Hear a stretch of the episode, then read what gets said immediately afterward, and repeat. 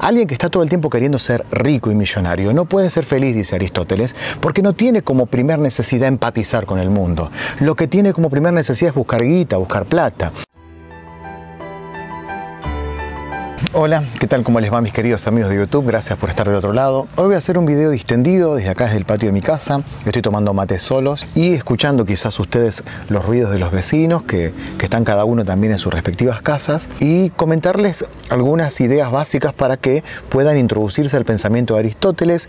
Es inevitable que hable de su visión ética y que después vayamos hacia su visión política.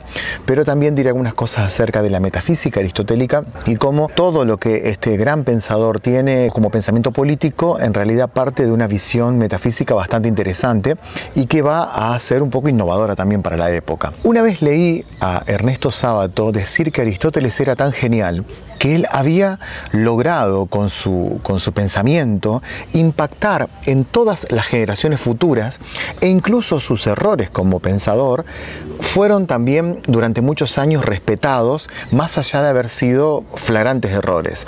Voy a poner un ejemplo. El pensamiento físico de Aristóteles hoy por hoy está completamente refutado por la física actual, pero es muy interesante cómo la visión de la física y de la astrofísica aristotélica, que decía, por ejemplo, que la luna era perfecta, eh, va a impactar muchísimo en la época de Galileo Galilei, cuando él decía, miren, más allá de que el genio de Aristóteles haya dicho que la luna es perfecta, bueno, la luna tiene cráteres, la luna no es perfecta como decía Aristóteles, pero su genialidad fue tan grande que dos mil años después siguió confundiendo gente también con sus equivocaciones.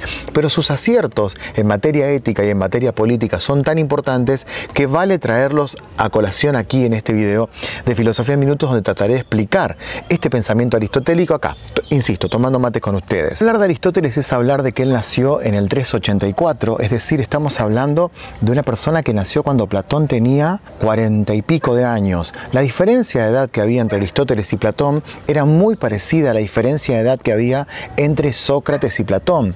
Es decir, que estamos hablando no de una relación de amistad, directa, sino de una relación de, maestro y discípulo, donde el discípulo, en este caso Aristóteles, tiene toda la libertad de contradecir a veces de modo frontal a su maestro. Es muy llamativo porque él no solamente argumenta distinto a Platón, sino que también argumenta en algún punto desde la vereda bien de enfrente. En cuestiones metafísicas, Platón había he dicho que la verdad se encontraba en el mundo de las ideas. Esto te lo dije en el video anterior, que anda acá la tarjeta y ahí te explico qué es el mundo de las ideas. ¿sí? Y Aristóteles dice que no, que la verdad no es trascendente al cosmos, como decía su maestro, sino que sencillamente la verdad está inmanente al cosmos, está dentro, dentro de este mundo, y entonces hace toda una teoría de materia y forma, una teoría metafísica de la dinamis, o sea, del movimiento mismo de el ser dentro dentro de este mundo y esa teoría metafísica la tiene en esos libros conocidos de Aristóteles que se llaman la metafísica. De hecho, se empieza a hablar por primera vez en la historia de la humanidad de metafísica con Aristóteles. Seguramente les habrá pasado a quienes están estudiando filosofía en la universidad que habrán visto que muchos eh, enfatizan el estudio de la filosofía griega desde la política, como si los griegos fueran solamente pensadores políticos. Y los griegos cuando tienen que hablar de filosofía primera, hablan de metafísica metafísica. Y la palabra metafísica, que el primero en usarla es Aristóteles, en realidad no la usa intencionalmente, sino que un bibliotecario posterior a Aristóteles tiene que rotular todos esos libros que hablaban de filosofía primera y que él no entendía de qué hablaban, los tiene que rotular en algún lugar de la biblioteca de Alejandría. Entonces dice, vamos a poner todos los libros que hablan de la física, o sea, de la física de Aristóteles acá, de este lado, y más allá pondremos los libros, esos que hablan de lo que no sabemos de qué hablan. Es decir, de este lado vamos a poner los libros de física y metafísica. Más allá de la física estarán los libros esos de filosofía primera, de esa cosa rara que habla Aristóteles. Entonces la palabra metafísica la pone un bibliotecario, no la pone ningún filósofo en la historia. Cuando Aristóteles hace toda su teoría física y su teoría metafísica, entendemos que su pensamiento es un pensamiento que cree que hay un cosmos que se regula por sí mismo y que ese cosmos que se regula por sí mismo, tiene una armonía. Esto es muy típico en las culturas antiguas, la de creer que hay una voluntad universal, un orden universal. La idea de caos, de desorden, de la multiplicidad por la multiplicidad misma, no es algo de los filósofos antiguos, es algo de la actualidad. Porque hago una aclaración más, Aristóteles divide los libros y los temas eh, encapsulados cada uno en un libro distinto. Si querés encontrar su pensamiento político, hay un libro que se llama así. Si querés encontrar un pensamiento ético, hay un libro que es así. En cambio, en Platón tenés que ir buceando libro por libro a ver qué pensaba acerca de cada una de las cosas que, que él tenía que decir.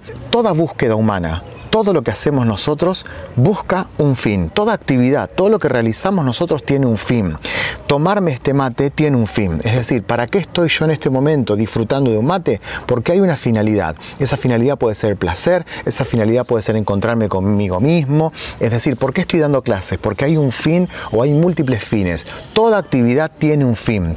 En el caso de la naturaleza o de la fisis, es por eso que es muy interesante primero estudiar la física de Aristóteles, cada animal tiene tiene un fin, cada planta tiene un fin, todo tiene un fin. Pero en el ser humano esa finalidad es mucho más profunda, porque el perro, el gato, el escorpión tienen un fin, pero ese fin no es exactamente el mismo fin que tiene el ser humano. El ser humano tiene un fin superior, que está más allá del fin de filmarme, del fin de tomar un mate, del fin de pasarla bien. El fin máximo del ser humano es la felicidad. Todo lo que hacemos nosotros lo hacemos como meta suprema de la felicidad. Es decir, si un tirano arrasa una ciudad y no es feliz, por más que esté arrasando la ciudad, dice Aristóteles, no está buscando su fin supremo, no está encontrando su fin supremo. Es decir, yo puedo criar caballos para la guerra, este ejemplo lo pone en el primer capítulo, puedo criar caballos para la guerra, puedo, eh, o sea, la finalidad de haber criado esos caballos es ir y ganar la guerra, terminó el fin, pero ¿para qué quiero ganar la guerra? Para tener poder, otro fin más. Ahora, eh, la guerra tiene como fin que yo tenga más poder y eso tiene otro fin más que es sentirme pleno por ser el máximo, el, más poderoso de todos. Aristóteles se pregunta, ¿cuándo va a terminar esta búsqueda incesante de fines? Empecé por un caballo, después de ese caballo quise ganar una guerra, después quise ser poderoso. ¿Cuándo termina todo esto? En la felicidad. Lo cual nos está avisando ya desde Aristóteles hasta hoy que las personas que son felices antes de buscar el caballo, ganaron una guerra que no ganó el, que pretende poder o el que pretende algo.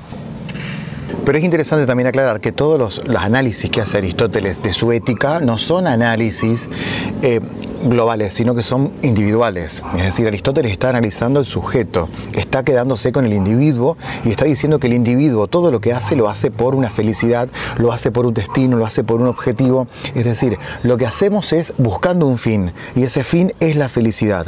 Ahora, ¿qué ocurre cuando... O sea, hay dos preguntas que se abren en base a esto y que se las dejo para debajo en los comentarios. ¿Qué ocurre cuando ya encontramos una felicidad profunda?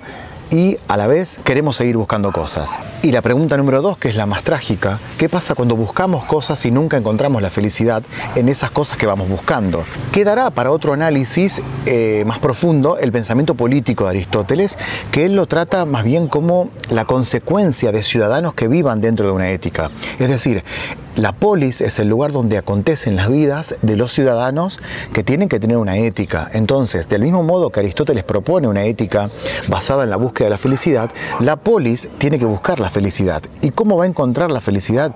En la búsqueda política, que tiene que ser una búsqueda también desarrollada por el pensamiento filosófico. Pero se hace imposible eh, hacer todo un análisis profundo de la política. Es por eso que volviendo al tema de la ética, tenemos que pensar que tiene que haber un método, tiene que haber una forma de buscar la felicidad. Y acá es donde te voy a decir algo que habitualmente no está en los manuales, porque lo que voy a hacer es un análisis etimológico. Aristóteles define la felicidad como eudaimon. Eudaimon. Eu en griego significa bueno, y daimon significa demonio, pero no tiene nada que ver con el demonio cristiano, no tiene nada que ver con lo que hoy entendemos por esa palabra. Daimon para los antiguos griegos era una especie de mediador que había entre nosotros y la totalidad de la naturaleza.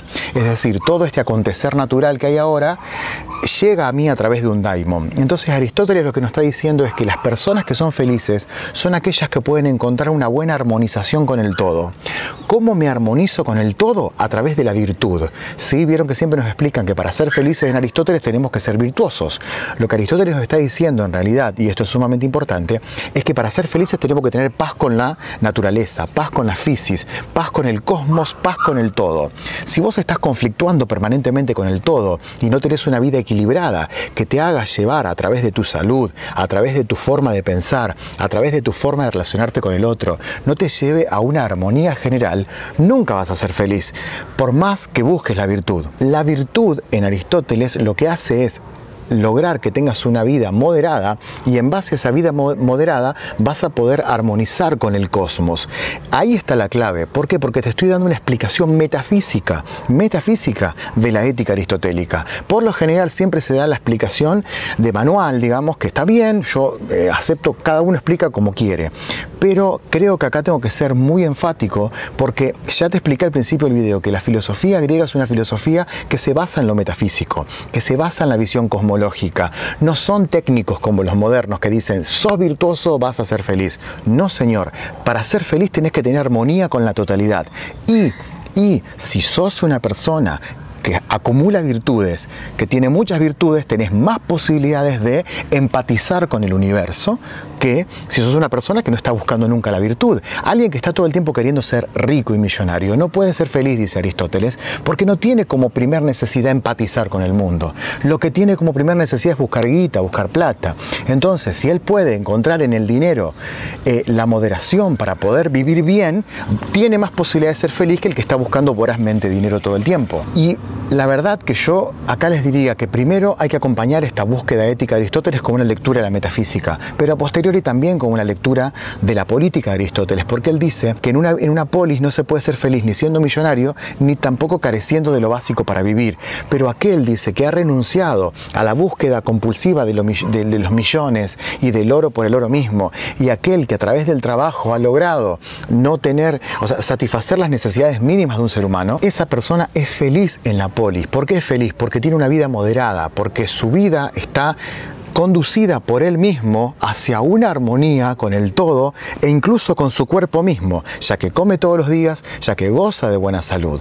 Bueno, mis queridos amigos de YouTube, espero que les haya gustado esta introducción que hice a Aristóteles. Les voy a dejar, como siempre, a, todos ustedes que ya están cruzando casi la mitad de este curso de filosofía, les voy a dejar debajo algunos regalos para que puedan leer Aristóteles. Gracias por seguir hasta acá. Empezamos mucho muchas personas el curso, pero hoy ya somos muchos menos. Así que a ustedes que siguen este curso, que siguen eh, con esta perseverancia que tanto le gustaba a Aristóteles, les agradezco muchísimo. Mañana vamos a hablar de los estoicos, mañana vamos a hablar de la filosofía helénica. Los espero para la clase de mañana, gracias por estar del otro lado y gracias por continuar con esta perseverancia en este curso de 15 clases de filosofía. Mi nombre es Juan Denis, soy profesor de filosofía. Hasta mañana, chao.